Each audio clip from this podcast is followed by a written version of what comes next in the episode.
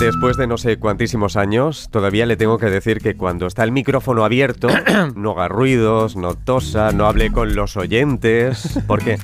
Oye, te ha impactado la cosa, ¿eh? Me ha encantado tener oyentes, Bueno. pero sobre todo. Sí, no, pero tenemos dos bandos, ¿eh? Miguel Marín, que ha venido aquí con bollos, Está bien, está bien. con sí. bollos, Un y día es un Miguel día. Galindo e Inés Monge, que han venido aquí con sandía, con... Y melón. Iba a decir con jamón, con melón. Maravilloso, gracias. sí. Maravilla, Un honor maravilla. tener invitados tan majos y tan cracks. Y lo de la sandía y el melón, luego pondré una foto en mi Instagram para que vean que es verdad. Un Sí, sí, sí, enorme sí, lleno verdad, de sandía y melón verdad. cortados. O sea, sí, sí, bueno, sí, cortado. Oye, sí. ¿cómo que te lo han cortado?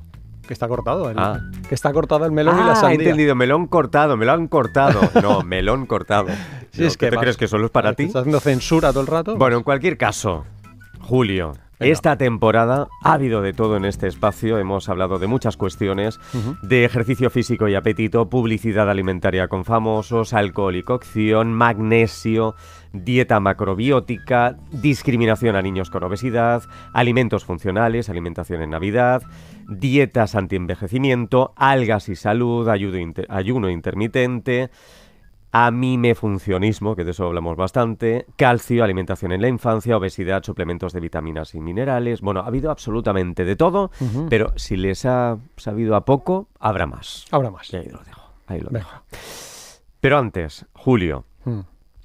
sé que quieres dar las gracias brevemente a las personas que nos han acompañado en este es- espacio, en La Sí. Vida Sana. ¿no? Bueno, en parte porque todos estos temas que has enumerado son los que he tratado yo solo. Pero todos los invitados que ahora enumeraré, por su parte, nos han hablado, no- han abordado otros temas también súper interesantes que no son estos que tú has dicho. Y nada, solo brevemente, pues darle las gracias a estos seis invitados y once invitadas que enumero brevemente en orden alfabético: Antonio Rodríguez Estrada, Beatriz Robles, Clotilde Vázquez, Diana Oliver, Estrella Montolío, Ezequiel López Peralta, Guadalupe Sabio, Jorge, Jorge García Bastida, por cierto, que es quien nos dijo en redes sociales lo del hielo de Paco Tomás. Ah, es verdad. que ha comentado Sí, sí, Paco sí. Tomás sobre el hielo. Juan Revenga, Lucía Martínez, María Neira, Miquel López Iturriaga, Mónica de la Fuente, Rosa Baches, más conocida como Toti Baches, Sara Tavares, Vicente Baus y Violeta Ramírez Arroyo. Un millón de gracias a todas. Muchas todos. mujeres, ¿eh? Muchas mujeres. Como tiene que ser. Muchas mujeres. Claro. Bueno, y segunda cuestión, segunda cuestión interesante, ya está disponible tu libro No más dieta en versión audiolibro, ¿eh? En una edición actualizada. Vamos a escuchar unos segundos y después nos cuentas. Venga. Una dieta fraudulenta solo es eficaz si lo es a corto plazo. El objetivo es perder peso, pero gran parte de lo que se pierde no es grasa, sino agua o músculo, dos elementos vitales. Con el agravante de que el peso se recupera a corto medio plazo y toma una trayectoria ascendente difícil, aunque no imposible, de revertir. Además, a diferencia de lo que sucede en el ejemplo del patinete, suele suponer un riesgo para la salud. Por el contrario, una dieta saludable contribuye notablemente a prevenir la gran mayoría de las enfermedades crónicas que padecemos, o que padecen los adultos que nos rodean. Es decir, es uno de los grandes pilares de nuestra salud. Por lo tanto, vale la pena apuntarse a una autoescuela de verdad y no picar en los muchísimos anzuelos que nos tienden a diario cientos de pescadores. ¿Dónde lo podemos escuchar esto? Juanjo Ruiz, Juanjo Ruiz, qué voz más bonita, ¿eh? locutor. Sí. Querían que lo hiciese yo. lo hice con un libro. Hombre, Nunca Juanjo más. Ruiz, Julio Basulto. Eh, bueno, seguro que él no haría esto. seguro Por que ejemplo, por ¿verdad? Ni hablaría entre. ¿no? Total, que no, que yo ya, ya he aprendido la lección y que hable que, que el experto. Lo podemos encontrar en Penguin Audio. Tú pones en Google. Penguin Audio y yo creo que si lo buscas en internet lo encuentras. Sí. Son más de 8 horas de audiolibro. el libro mía. lo escribí en 2010 con la periodista María José Mateo. que han pasado 12 años y entonces esta vez lo que he hecho es actualizarlo. Y nada más, y por cierto, una novedad más es que en Sí. septiembre, y no solamente hago como un pequeño apunte, en septiembre tendremos una pequeña novedad relacionada con el Come Mierda, con el último libro, y ya está, no leo más. Bueno, y segunda cuestión. Atención. El libro No más dieta en versión audiolibro. Y segunda cuestión, o tercera ya, no sé cuántas llevo. Cuantas, no sé cuántas llevo.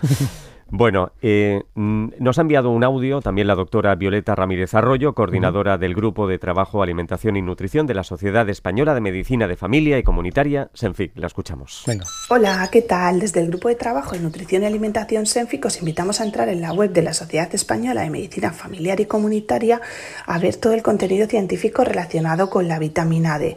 Tenemos la suerte de contar con la ayuda de Julio Basulto y tiene un vídeo explicativo muy sencillo que podéis echar un vistazo a partir de hoy.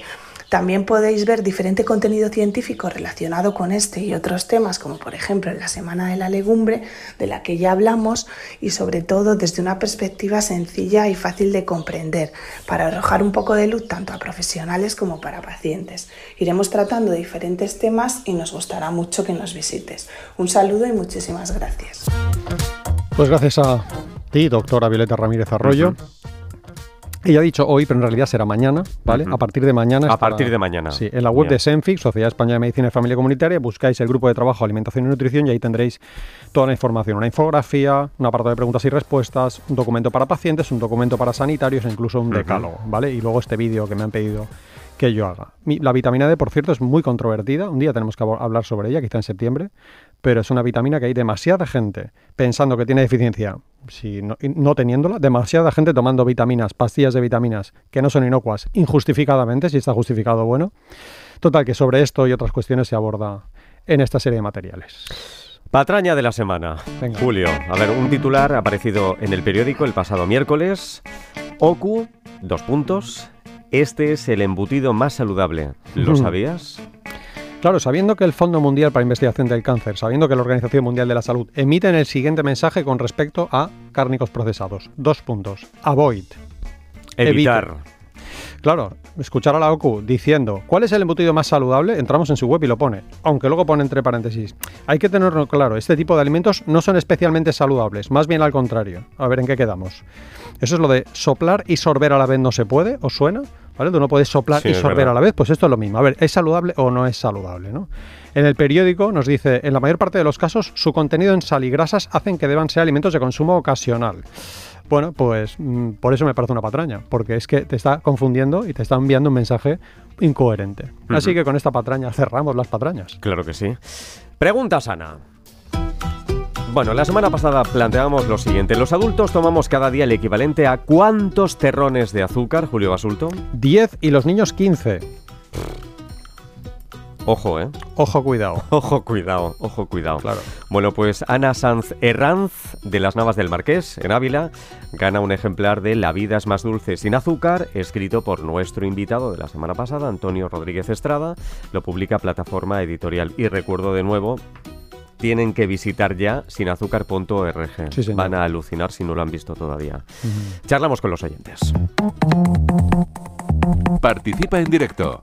Marca los teléfonos gratuitos 900 630 630 y 900 137 137.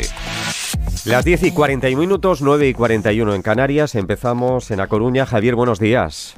Hola Carles, hola Julio. Buenos días. Buenos días. Buenos días. Mira, yo tengo una pregunta bastante estacional, un poco unido a todas estas películas que hemos estado escuchando. En mi cabeza existe esta ecuación, ¿no? De verano, calor, terraza, cerveza. El problema es que te escucho y quiero eliminar la cerveza ¿no? de, de esa ecuación. Es un problema, ¿Qué ¿eh? es un Sí, problema. Es un problema. Y sé que me va a decir encima que el, que el agua es lo más óptimo, pero claro, llega un momento que pagar dos euros y medio, tres euros por un botellín de agua en una terraza, pues pica. Y yo he encontrado una alternativa que me gusta, que es el, el agua con gas. Lo que pasa que haya mucha gente que le sorprende y parece ser que hay un montón de mitos alrededor de ella. Que el carbónico te causa sensibilidad en el esmalte y en los dientes, que te genera piedras en el riñón. Hay gente que me dice lo contrario, que elimina las piedras del riñón. Así que he pensado que, que a lo mejor me puedes ayudar un poco y, y decirme cómo de sano es beber agua con gas. Es Claro. un buen sustitutivo del agua normal. eh, es saludable beberla con frecuencia. Buenísimas preguntas, Javier. En nutrición, normalmente cuando alguien te dice que algo es muy sano y a la vez escuchas que es malísimo, ninguna de las dos cosas es verdad. Seguro que tiene un efecto neutro. Esto pasa con la soja, por ejemplo, ¿no? La soja te dicen que es anticancerígena y también que es cancerígena, las dos cosas. Entonces, bueno, se- seguramente es que tiene un efecto neutro. Esto pasa con el agua con gas. El agua con gas solo está desaconsejada en personas que padecen hipertensión bien diagnosticada, ¿vale? E incluso así habría que ver la cantidad de sodio que toman al cabo del día, porque a lo mejor va, ¿no? Un buen análisis por nutricionista le permitiría tomarlo, ¿no? Pensar que es saludable, no, es decir, no te da salud, no hay pruebas de que te dé salud. Quien venden agua con gas suelen decir que sí, ¿eh? que baja el riesgo cardiovascular y que quita la caspa, lo que tú quieras. Pero tampoco es cierto que mm, sea peligroso para la salud, así que sí, me parece una buena opción y acabo recomendándote un libro que se llama Beber sin sed, del pediatra Carlos Casabona, y que además, como hace tiempo que se publicó, seguramente lo encontrarás en bibliotecas públicas y te ahorras comprarlo. Beber sin sed, ahí tienes toda esta información. Perfecto. Javier, muchas YouTube gracias. Tu conferencia. Perdón, Muchas gracias. perdón. Vi, vi en YouTube la conferencia que diste sobre el agua de beber con sed y sin sed y demás. Ah, el agua del grifo. Creo que hablé sobre, sobre las aguas embotelladas y esos mitos. Sí, Mm. gracias, Javier. Sí, sí. Muchas gracias, eh, gracias por la confianza, Javier. Hasta la próxima. Adiós. José Miguel, desde Valencia, nos comenta que el agua del grifo le sabe mal. Mira, justamente hablando de De aguas. Eh, dice, él antes le añadía limón, pero temo por la salud dental y nos pregunta, ¿hay algo de buen sabor para añadirle y que no sea perjudicial y tape el mal sabor? Lo mejor es que, o sea, primero, uno se acostumbra a tomar cerveza, vino, champán, un whisky, ¿no? Café, té, que la primera vez que lo pruebas te sabe a rayos. Oye, perdón, acostúmbrate a beber agua del grifo. Es decir, te puedes, te aseguro que te puedes acostumbrar a beber agua del grifo. Eh, las distribuidoras de agua del grifo, por cierto, hacen catas a ciegas y la gente no es capaz de distinguir. Esa gente que pensaba, es que está malísima el agua, le ponen dos aguas, una embotellada y otra de grifo y no son capaces de distinguirlo si no saben cuál es, ¿no? Total, yo haría un esfuerzo para acostumbrarme. Segundo, coges una jarra con una boca ancha, pones el agua dentro, la dejas en la nevera y permites que se evapore un poco el cloro. Eso le quita un poco el sabor para la gente más sensible al sabor. Sí. Tercero, por poner una rodaja de limón en una botella en la que hay 3 litros de agua, te aseguro que eso no va a estropear tu esmalte. Estropea tu esmalte si bebes a menudo agua con bastante limón. Y diría que ya está. Eso es todo lo que puedo decirte. También nos pregunta, dice que está tratando de encontrar cereales integrales saludables para el desayuno, pero no lo logra. Dice, ¿alguna pista para este apartado? Sí, dice, tan importante. Sí, sí. Esta novedad que he comentado que habrá en septiembre con el Come Mierda tiene un poco que ver con esto. Pero bueno, ¿qué haría yo? Yo miraría en esos cereales integrales. Primero, ¿de verdad son integrales? Mira los ingredientes, porque muchas veces te pone arroz, coma, trigo integral. Eso significa que el arroz es blanco y que el trigo es integral, ¿vale? O viceversa, trigo, coma, arroz integral. Significa que el trigo es blanco. Eso es lo primero. Lo segundo, lleva azúcar en su composición, es decir, en los ingredientes está el azúcar o alguno de los muchos sinónimos del azúcar. Tercero, miramos la etiqueta, pone hidratos de carbono, debajo pone de los cuales azúcares. Bien, tiene 10% de azúcar o más, eso significa que tiene mucho azúcar. Y por último, no, penúltimo, qué porras, penúltimo, tiene, em, ah, ¿cómo se llama? No, no me viene el nombre. Los Los, bueno, primero, di nada, porque ya me saldrá la palabra, que no me sale. Los edulcorantes, porras, que no me salía. Los edulcorantes, ¿tiene algún edulcorante tipo sacarina, aspartamo, sucralosa, stevia? Si tiene edulcorantes, es un producto que altera tu percepción del dulzor y a largo plazo te hará comer mal. Y por último, mira la sal. Porque hay muchos cereales que cumplen todos estos requisitos y de repente miras la sal y tiene un gramo de sal por 100 gramos. Por eso estaba bueno, ¿vale? Entonces, que tenga menos de un gramo de sal por 100 gramos, esa sería una buena señal. Todas esas pistas, le diría. En Tenerife, Gema, buenos días. Hola, Hola, Gema. buenos Hola, buenos días, adelante. Ah, Hola, ¿qué tal? Felicidades a los dos y los voy a echar mucho de menos. Muchas gracias. Especialmente a Julio, que me ha salvado la vida, él y mi médico. Bueno, mm, mi pregunta. Eh, lo primero es el, el melón. Yo consumo mucha fruta, pero mm, siempre tengo, y no sé si es una sensación o es real, que el melón me sienta muy mal. Eh, de resto, cualquier fruta me va bien. Y la segunda pregunta es, vamos a ver, eh, siempre Julio nos dice que la fruta hay que comérsela, hay que morderla, hay que comérsela directamente sin someterla a ningún proceso y menos un batido, ¿no? Pero mi pregunta entonces va lo mismo pero con la verdura. A lo mejor una pregunta tonta. No, no es tonta, Eh, eh, vamos a ver, yo hago muchos potajes, yo como mucha verdura, pero una forma es hacer un potaje. La, la guiso un poquitito y, y después pues me la tomo o entera o le hago, y pues hago lo que, lo que tú dices que no hay que hacer con la fruta, que es batirla. Hago un puré. Mm, pierde propiedades, es lo mismo, mejor no hacerlo. Bien. Esas son mis dudas. Primero, gracias, Gema, por la confianza y por tus palabras. Vale. ¿El melón te puede sentar mal? Sí, te puede sentar mal. Es muy raro, O sea, no es algo habitual, pero sí, cada uno es susceptible. Hay gente que le sienta mal la cebolla, gente a la que le sienta mal el ajo y habrá gente a la que le siente mal el melón. Por tanto, pues no tomes melón porque no hace falta tomar melón. O sea, no es imprescindible tomar melón. No, no puedo estar seguro, pero si tú después de tu experiencia de muchos años, realmente después de descartar otros posibles alimentos, ves que te sienta mal, oye, de verdad, deja de tomarlo, que no hace falta. No tiene ninguna vitamina, ningún mineral que no vayas a encontrar en otro sitio, ¿no? Em, y en cuanto a la segunda pregunta, ¿me la recuerda? Se me ha ido. ¿eh? La de eh, someter la verdura Ay, gracias, sí. La, fruta, cuando uno la tritura, eh, genera azúcares libres. ¿vale? Esto también pasa con la verdura. Pero ¿qué pasa? Que la fruta tiene aproximadamente un 10% de azúcar. Ese azúcar, cuando uno lo mastica, no engorda porque son azúcares intrínsecos que están envueltos entre unas paredes celulares, bla, bla, bla, bla, bla. ¿Qué pasa con la verdura? Pasa lo mismo, pero es que solo tiene un 1% de azúcar. Claro, es 10 veces menos azúcar. Y además lo tomamos con menos frecuencia. La gente desayuna todos los días, mucha gente desayuna todos los días zumo de naranja pensando que es saludable, ¿vale?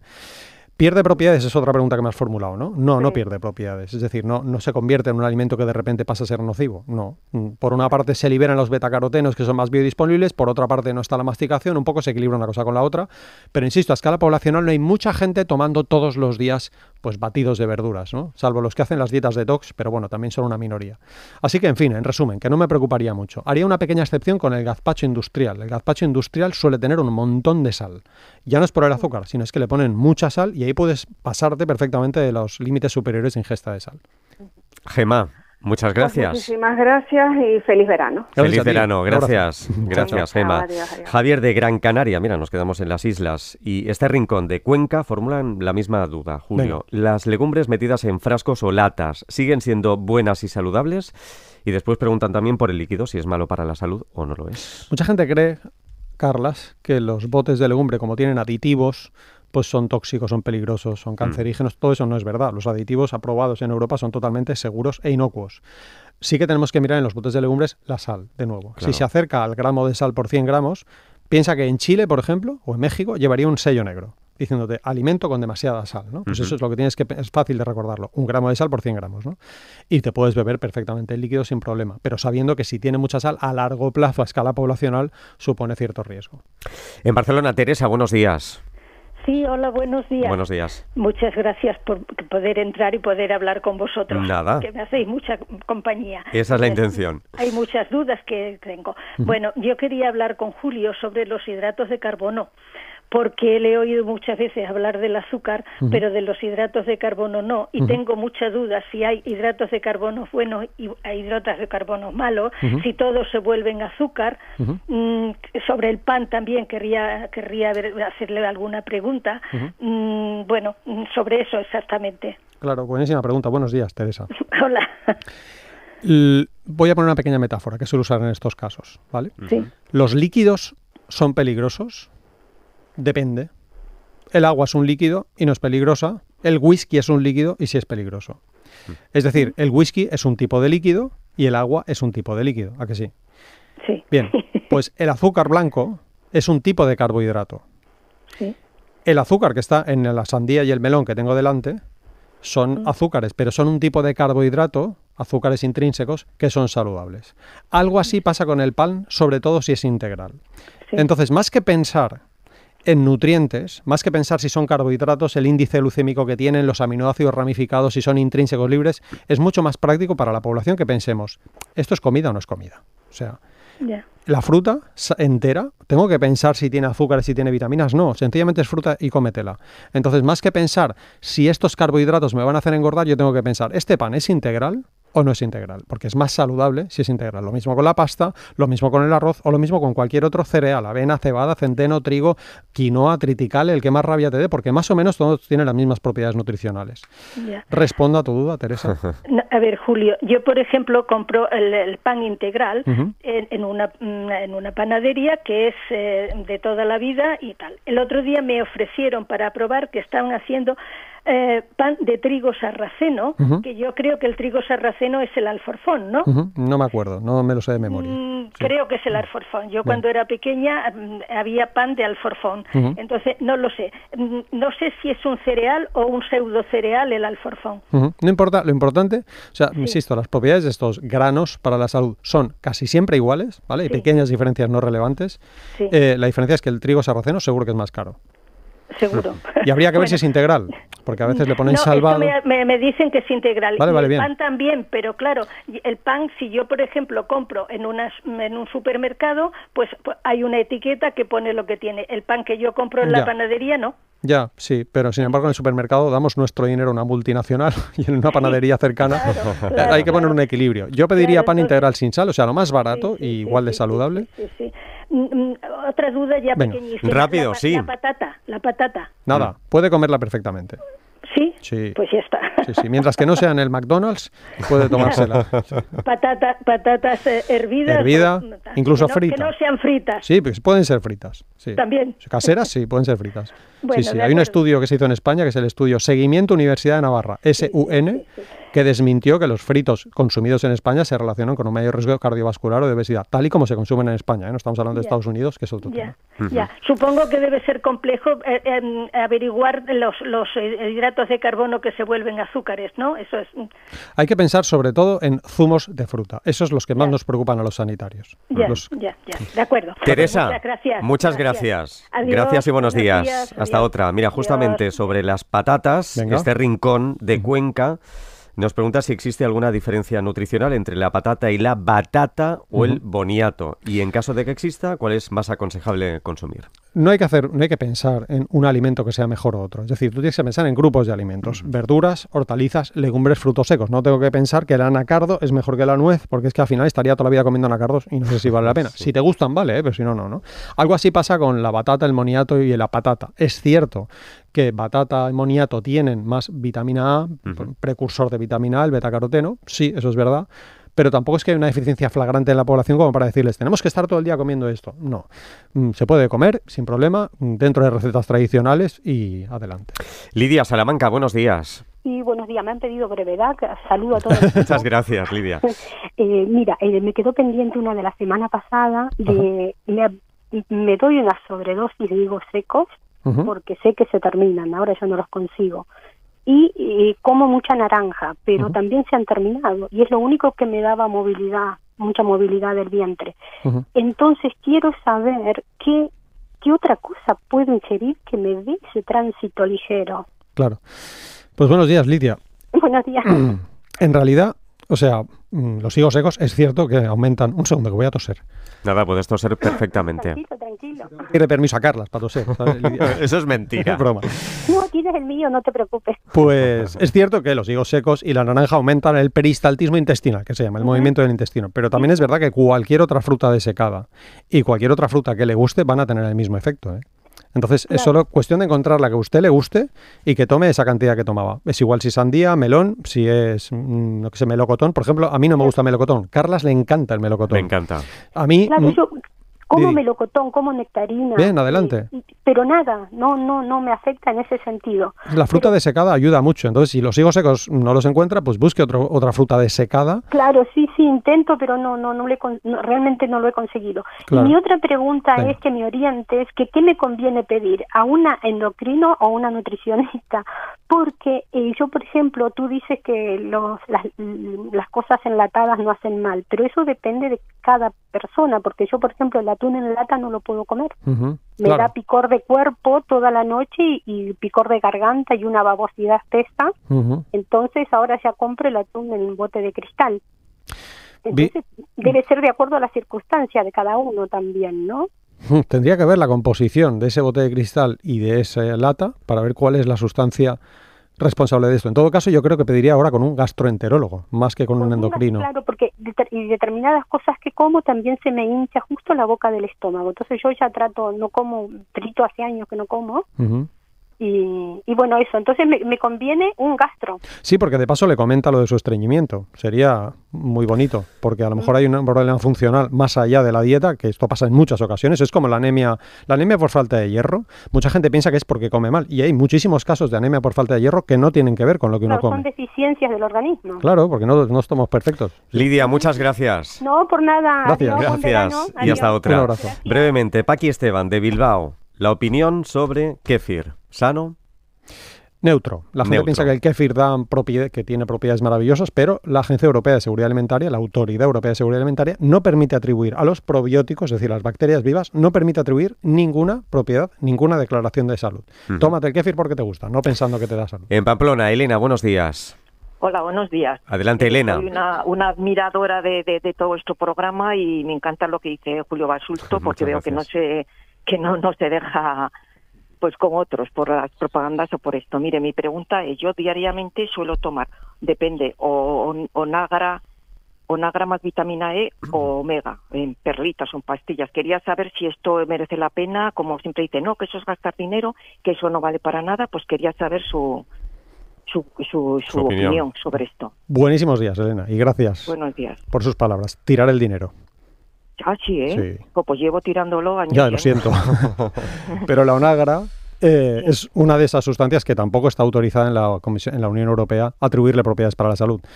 Y la vitamina E, salvo que un médico en bata blanca tenga una analítica delante que usted vea el asterisco que realmente tiene deficiencia de vitamina E, no está justificada. Es más, a largo plazo tenemos dudas de si podría ser más, más peligroso que beneficioso. A escala poblacional se entiende. Por tanto, yo dejaría de tomármelo alegremente. Mucha gente toma el aceite de onagra para mm, problemas relacionados con la menopausia, ¿vale? Cuando no ha acreditado ejercer beneficios para la menopausia. Para la menopausia, ahí sí que hay que ir un buen endocrino, como la doctora Clotilde Vázquez que tuvimos aquí, que es una buena experta, o leerse su libro que se llama Con hormonas y a lo loco. Respondo a la duda. ¿Y la omega estamos en lo mismo que la onagra? Igual, igual. El omega 3, no, no. Sí, sí, sí. igual, es tirar el dinero en la inmensa mayor parte de casos, ¿vale? Habría alguna excepción con el omega 3, pero son pocas. Y, y así escala poblacional, el mensaje de no tome omega 3 tiene sentido. ¿Qué, qué decías, perdona? No, no, que es una persona sana en principio, o sea, que no es que me lo tomo pues porque pensaba que era muy bien pues para el colesterol, para todas historias. No, no, de hecho, el Ministerio de Sanidad tiene un documento, Guía de Práctica Clínica sobre el manejo de los lípidos como factor de riesgo cardiovascular, que dice que no hay pruebas de que los omega 3 sirvan para el control del colesterol. Elena, muchas gracias por la confianza. muchísimas gracias a todos. Muchísimas, gracias. Gracias, un me están bueno, me están comentando mis compañeros Mónica, Jonathan, también Aitor, que hay muchísima llamada de oh. oyente, así que se nos quedan muchas fuera. A la próxima temporada. También tenemos muchísimos correos electrónicos que no hemos podido resolver, pero bueno, los tenemos ahí y en algún momento los podremos contestar. En fin, Julio, nos vamos. Gracias. Feliz verano, cuídate mucho, disfruta de la familia y nos reencontramos muy pronto porque el verano pasa volado. Volando, volando. Volando voy, volando vengo. Julio, gracias. A ti, guapo, Boletín informativo y volvemos hasta ahora.